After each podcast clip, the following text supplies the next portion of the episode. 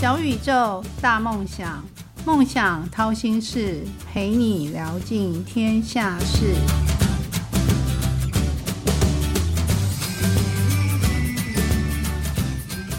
欢迎来到梦想掏心事，小宇宙，小小问大大，我是主持人王小小。小小今日追剧的一个大陆剧，叫做是由陈晓演出的连续剧，叫做《了不起的儿科医师》。听众朋友们，你们有看过吗？其实小小小时候是一个很爱生病的小孩，也是医院的常客。那我的妈妈流了很多眼泪，然后所以我在追剧的时候特别有感。那小孩生病了该怎么办呢？要看医生，一定要看小儿科吗？看一般的耳鼻喉科可以吗？他们中间有什么差别呢？今天小小请到的大大是彰化基督教儿童医院新生儿科的主治医师李正汉李医师，来跟大家分享小儿科医治的范围包含什么呢？以及要注意的事项是什么？我们一起来欢迎李正汉医师。Hello，大家好，我是张基儿童院小科李三医师。那刚刚小小提问说。在耳鼻喉科或者是我们儿科看诊的不太一样，我们小科是从早产儿五百多公克到二十二岁的大孩子都是可以看的。小小也可以看儿科吗？二十二岁当然没问题哦。所以是从一出生到二十二岁都可以看小儿科。是，李医师，你可不可以介绍一下你自己？我们很好奇。是，当当医生，你有什么高人的特色？介绍，简单介绍一下自己。呃，我是。呃，台南人哦，南部长大的。那我是摩羯座，个性比较紧张跟拘谨，不喜欢跟人家太多的接触，所以有一点点社恐。那所以比较喜欢待在加护病房里面照顾小朋友。加护病房里面就比较单纯嘛，会不会更紧张一点？呃，但是因为你习惯那个工作的 tempo 之后就 OK，因为你就不用一直跟外界的人有太多的接触。是的。可不可以问一下隐私的问题？是，你最爱吃什么东西啊？哦，我个人哦，我个人其实什么都好都爱吃啊，也蛮像是干面啊、牛排都还蛮爱吃的。有没有选书记这个选项？就是基本上我们跟那个。病人说：“你们不要吃的，我们都很爱吃。哎，那个人也还蛮喜欢喝可乐的。可乐其实蛮舒压的。好，我叫你可乐医师，也没有问题。好，那呃，我们节目中有有一些固定的提问啊，因为我们大家都对大大很好奇嘛。是，你可以形容一下你自己人生像哪一种水果，或者是哪一种料理，哪道菜都可以。呃，这个问题我想了蛮久的哈，后来想一想，那个番茄炒蛋还蛮适合我的人生的。因为看起来很平常、很家常，但是如果实际去吃起来，它的味道就很多不同的滋味，有呃鸡蛋的香啊，也有番茄的软跟它的呃皮的脆度。我前面以前念书的过程很平淡，就是妈妈老师怎么念书，我们就呃乖乖的念书，念到去去考专科医师，当了医生。那到了医生之后，才进入到这个新生儿科的这个领域，然后接受比较多的挑战。啊，那个时候也开始认识不同的呃面向的领域的那些呃伙伴，像是呃黄野保护协会，或者是呃另外别的组织。那我觉得就像每个人都会被赋予很多的定位，那就像番茄一样，它也可以吃水果，它也可以吃蔬菜，但是它有它在那个定位它所占有的角色。而且鸡蛋是很营养的，哎，是的，我觉得它什么都有办法，就像一个子宫一样，可以孕育出一个完整的小孩。所以，我们医生果然吃东西都是健康的，虽然偶尔要放纵一下，偶尔希望一下，对对对对。好的，那你还记得小时候第一个志愿吗？哎，其实我立定当医生这个志愿还蛮早的，大概国三的时候。就已经决定我要当医生。那是不是你国三的时候就每次都考全校第一？没有没有那么厉害了。那你怎么就那时候就想当医生呢？但第一个成绩还不错，还可以啊。然后也没有想成绩这件事，就觉得那时候刚好看了一部港剧，是讲述医生相关的一个的内容。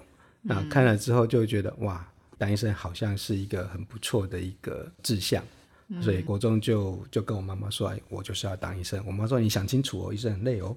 然后说，对我就是想要当医生。对，所以后面有重考过啊等等。妈妈说，年报就去就去念大学。她说，我就跟她说，我还是想要当医生，就就是重考这样子。嗯如果你当 AI 工程师，搞不好赚更多钱。哎，没必要，时间有点后悔。小的科技是夕阳工业的。是精细工业。那呃，你已经当了医生了，而且当然是张基的新生儿科医师，已经很有名了。那你还有人生还有什么的梦想？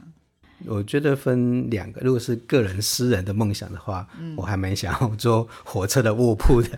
对，刚刚主持人有跟我分享做卧铺的经验，因为我很想要尝试看看在火车醒过来，然后看到外面的过去的这些景色的这种感受。啊，如果是比较另外的想法，就是希望可以做更多的事情去帮助呃每一个小朋友。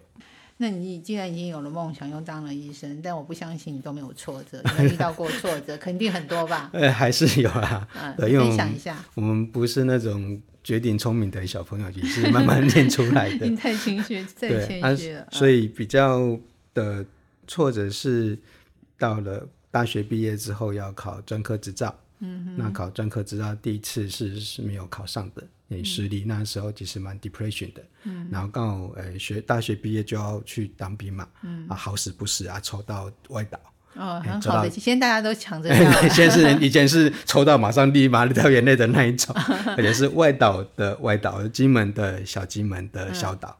对，所以就是要回台湾，又要花很多时间，然后刚，所以当时是觉得啊，怎么抽到这种那个很很遥遥远的地方，然后回到家，万中选一的对对对对，就两个缺就被我抽到了。对，那那时候就啊，我又考不好，没考上，然后为什么给我抽到那个地方怎么办呢？后来想一想，甚至我们其实有一个长辈还跟我说，要不要把你调回来啊？回台湾就好。我想想，其实或许是不同样的一个机遇吧，我就去试试看吧。然后就去了那个金门，那因为我们当时服务的是呃大金门旁边的小金门旁小金门旁边的小岛，所以你要坐船坐小舢板才到岛上去，嗯，就发现其实大大胆岛吗？还是不是？它叫复兴屿。哦，复兴屿。对，因为小呃金门有九个岛，嗯，那我们一关要做要去做呃驻点医师，嗯，对，那就到哎才发现哎其实反而你可以念书的时间反而是比较多的，嗯，那也比较能够。不用受到干扰，因为就是在那个岛上嘛。嗯，岛上就看海的日子。对对对对对，每天起来就看海啊。岛上就呃十个阿兵哥跟两只狗跟一群老鼠这样。嗯，还有老鼠。对，老鼠很多。太可怕了。那我们就故意哎，发现这样其实。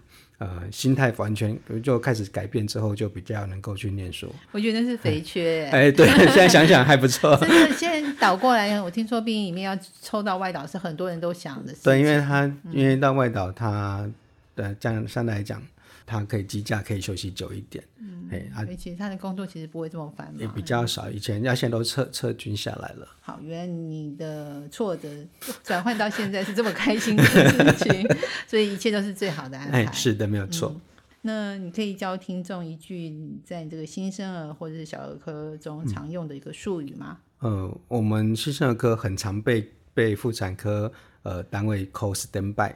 Stand by 就是我要去预备，像是妈妈有要早产，立刻要生出来了，或者是呃产前就发现孩子是有状况的，或者出生出生才发现孩子有重特别的平情形的，我们需要呃在呃产科医师跟妈妈的旁边，好的处理来，当孩子出生，我可以立刻接受。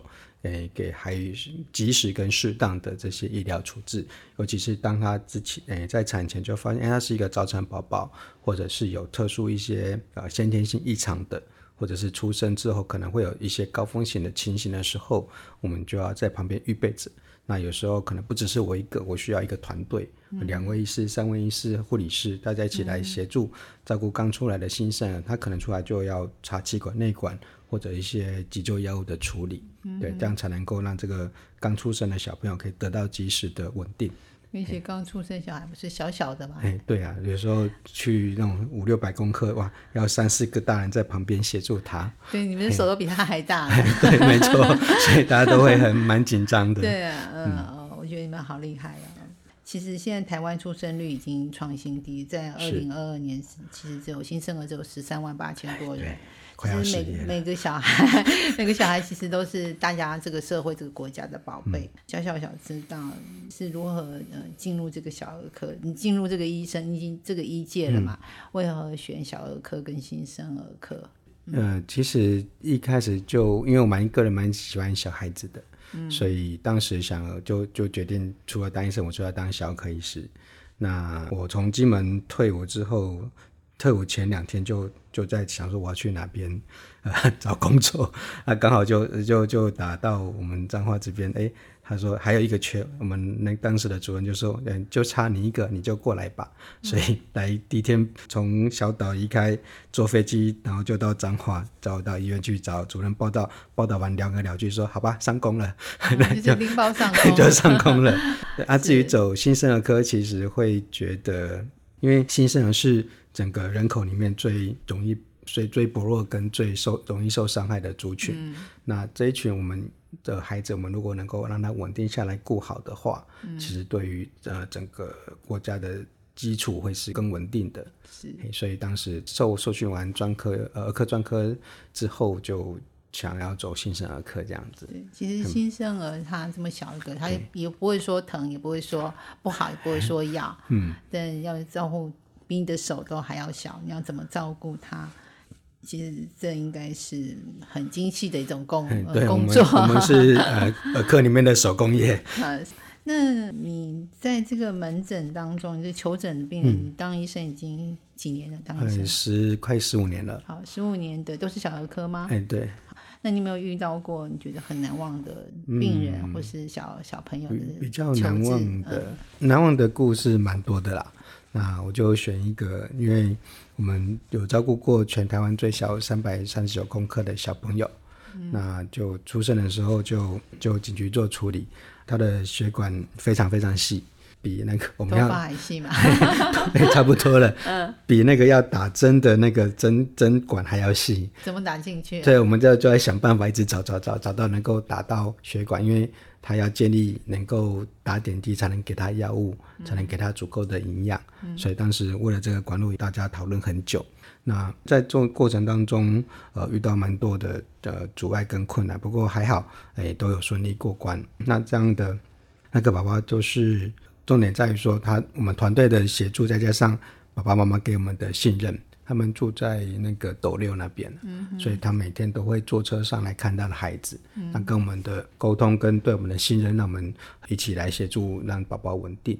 整个过程大概半年之后，孩子从三百多公克在医院住半年，然后养养养到出院前大概两千四百公克。因为新生儿喂的奶嘴跟那个小朋友的奶嘴是一样的吗？呃，小小孩的时候当然是比较小。因为我很好奇，不晓得那个要喂他们牛奶的时候是怎么喂的？他们一开始用针管吗？哎，我们会放口味管，就是当然是放鼻胃管。嗯，那我们放口味管。就是把一个细细的管子从嘴巴放到他的胃里面，然后去喂他。那等到他慢慢比较长，大概要到呃三十四周以后，嘴巴比较能够吸跟吞，的时候会就慢慢用奶瓶试试看。对啊，那时候也有鼓励妈妈来喂母奶。哦，就是我们会让妈妈在宝贝的旁边，她会做一个叫做袋鼠式照护。就让宝宝趴贴在妈妈的胸口，好像国外很盛行这种方法。Can do care，就是让呃一部分让孩子跟妈妈亲近，然后一部分让孩子跟妈妈都稳定，那也可以尝试喂母奶。那这个新生儿，这个最小的新生儿是你在 standby 中接手的吗？哎，对，所以哎，其实他出来的时候，我们都呃，他其实哭出来之后活力还不错。对，那第一次因为应该全台湾最小，所以要要放一些管路的时候都还蛮紧张的，不过还好蛮蛮顺利的。那现在他也呃国小五六年级了，那也当选班上模范生，算是比较难难忘的一个。他未来会当医生，哎，希望以后老了就靠他了。呃，接手新生儿科。好 那其实你看过各种求诊的病人，那你如何用你的专业去帮助他？其实，呃，应该帮助的不只是新生儿，还有父母嘛，可以聊一下。好，因为呃，因为小朋友没有，尤其是越小的孩子，他可能没有办法去适当表达他的呃情绪，而且小朋友的症状他也讲不出来，他可能只是以一些哭闹啊、那发烧，比较不是没有特异性的症状来。展现孩子的不舒服，所以呃，我们儿科医生去 approach 这样的小朋友，大概都要很比较要细腻的去观察小朋友的一些小细节，包括呃他的精神活力啦，哦眼神对我们的互动啦，还有他的那个呃呼吸的状况，一些小细节来评估这个宝宝或者这个孩子的临床状况是不是稳定。那我们会会做比较完整的这个全身身体检查，来找到通，过机器嘛？哎，一样，我们还是靠触诊跟听诊器会，不会说，哎，他这个小孩哭的声音特别小，可能就有问题？哎，对，或呼吸微弱等等，我们就会发现状况，所以已经是一层一层去找到这个孩子不舒服的现象。那我们在因为孩子没有办法表达，所以常常就是我们的讯息来自于爸爸妈妈或者是主要的照顾者，所以就我们会期待就是呃，他们可以提供给我们他在家里发现的任何状况，包括什么时候开始发烧啦，发烧的高度啦。然后孩子临床的表现啦，吃的好不好啦，呃，上厕所的情形，还有其他一些症状，他可以提供给我们的。嗯，对。那当然还是希望爸爸妈妈给我们一点点的呃耐心，好、因为我们要去接触这些小朋友，那可能需要爸爸妈妈协助。有时候孩子看到穿白衣服的会很紧张，或者来到一个比，因为他这让他又在不舒服，来到一个陌生的空间的时候，他可能会没有安全感，所以这时候就需要家长来协助来安抚小朋友。然后首先我们就可以比较让孩子稳定的状况下去做身体检查，包括我要听诊就比较能够听得清楚，然后做触诊也可以做的比较到位，这样子。那听诊的时候，小朋友的心跳声跟大人的应该不一样。不一样，而且年纪呃，新生儿大概就一每分钟一百二十下到一百六十下，那随着年纪慢慢长大，心跳就会越来越慢，所以我们会要知道不同年纪正常的心跳到什么啊程度那我。希望我心跳一直都一都是我啊，没有没有这样，这样就太快了。那我就永远都都 都是新生儿这样子新生儿，对的。好，那我们想当然了，一定是新生儿，就是因为他也不会说话，只会哭嘛。那他在整间一直哭闹的时候，你们怎么办？嗯，会看小朋友的情形，有时候，所以我们会营造一个比较开心的氛围，包括整间会贴一些呃可爱的图案呐、哦，或者是放娃娃，我们有放海绵宝宝跟派大星的娃娃，或者是放那个呃那个神奇宝贝的娃娃跟壁贴。那我们随身都要准备很多贴纸跟玩具，哦，来逗孩子。或有个医生他会有那种按下就会唱歌的那一种，对，然后孩子一进来就第一个减少他对于一个陌生环境跟一个陌生的呃人的接触的这个焦虑，所以他一进来心情比较稳定。那我们就开始用游戏的方式、互动的方式，让孩子比较没有戒心。那呃他比较安静稳定的时候，我们就可以去慢慢去 approach 他。嗯，对，approach 他的时候就可以去呃比较细腻的听到他的一些身体的一些状况跟表现。嗯，嘿，其实有很多的疾病是因为他发现的太晚，比如说小朋友的那个疾病，说自闭啊，或者是说他哪里不平衡或眼睛有一些状态，其实父母应该是怎么说？应该是你可不可以提几个建议，说父母在发生哪些症状的时候，自己观察到就一定要赶快送医。哦，让他可以就是及早治疗，因为有些是的那个并不是说呃他有明显的，比如说发烧啊，对，很容易感觉到，其实他是生活里面的一些小细节嗯小细节，你可以不可以分享一一？般来说，我们如果是比较小的孩子，我们会提醒妈妈注意几个事情。第一个，当诶孩子吃东西或他的胃口吃不到原本的一半，嗯，或者诶奇怪他的活力怎么变得比较差，嗯，哦，这种都是因因为比较小的孩子他的呃症状可能还不明显，或是一些呃重病的前期的变化是后面呃前期就他看起来看起来活力比较差一点点，吃东西变少。像我们有遇到呃小朋友尿路感染，然后他没有发烧，就是发现妈妈发现他吃奶奶或吃副食品不到原本的一半，就赶快过来就带过来看，因为我们之前有提醒他，后来诶检查好像没有外观上没有什么特别的状况，孩子也没有不舒服，后来去验个小便，哇，就是尿路感染，嗯。好，那就就要住院打抗生素治疗。嗯。对，那如果是大一点的孩子的话，我们就会提醒妈妈说：“哎，你观察孩子呃不同的表现，以就呃眼睛来讲，往往是容易我在呃我的建议是有时候会忽略掉的，因为像我们早产儿，他一直追追追踪到五岁，那有些孩子已经出现比较厉害的弱视啦，或者是斜视的时候，有时候会比较慢一点点，所以会提醒妈妈。但你发现，哎，孩子呃有不同的角度去看某一个东西的时候，你可能就要提高警觉了。对，那呃，尤其如果家里有早产宝宝，我们都会建议你要常规的追踪，都一定要配合医院去做，这样。才及时发现问题。其实现在台湾在呃各个新生儿或者是儿童的这些筛检，包括听力啊、然后新生儿筛检啊，或者是一些早产的追踪，其实都做得蛮到位的。嗯，所以如果配合追踪，我们可以提早发现孩子的一些症状或者是表现啊，我们就可以及时去做呃适时的介入。因为现在大家都双薪家庭嘛，很多时候是小孩并不是自己带，要发现那些细节其实也有困难。嗯，那现在有很多妈妈，就同事的妈妈，小朋友都不爱睡觉，不爱睡觉会不会也是一个？不正常的状况，就晚上不睡觉，然后白天就 就就一直睡觉。对，我们呃要看，我们会看他的年纪，尤其现在很多往往一个很重要的在于山西的介入。嗯嗯，很多孩子他呃晚上哭闹不安呐，或者是睡不安稳啊，大概我们会先排除说是不是宝宝本身的问题，嗯，比如身体的健康，比如哪里疼痛哪里不舒服，那这个排除掉，大概就会考虑第二个就是。呃，它环境的改变，第三个是作息的改变，以及会不会有刺激过多的现象？嗯，对，这些都是。光源是不是？哎，光源目前呃研究来讲应该还好，但是往往是山西，有时候发现，呃，有时候整间一一岁一岁多就在玩手机了，在划手机了啊，真的，就会录那最最厉害的录出机啊。哎哎，他什么都不会，就会一直划手机。嗯，对，那这样其实他看得懂吗？他就觉得，因为他有看影片啊，然后看那个呃动画啦，他一划过去，他就嗯好玩，就赶快看下一片。那其实这个讯息刺激对这些儿童来讲，其实呃都是会有影响的，所以他们往往就会有一些情绪的反应，或者是比较容易呃睡不安稳等等。小小想问你，你在就是这个彰化基督教医院，已经是业界很知名的小小儿科医，呃，新生儿科是业界知名了啦。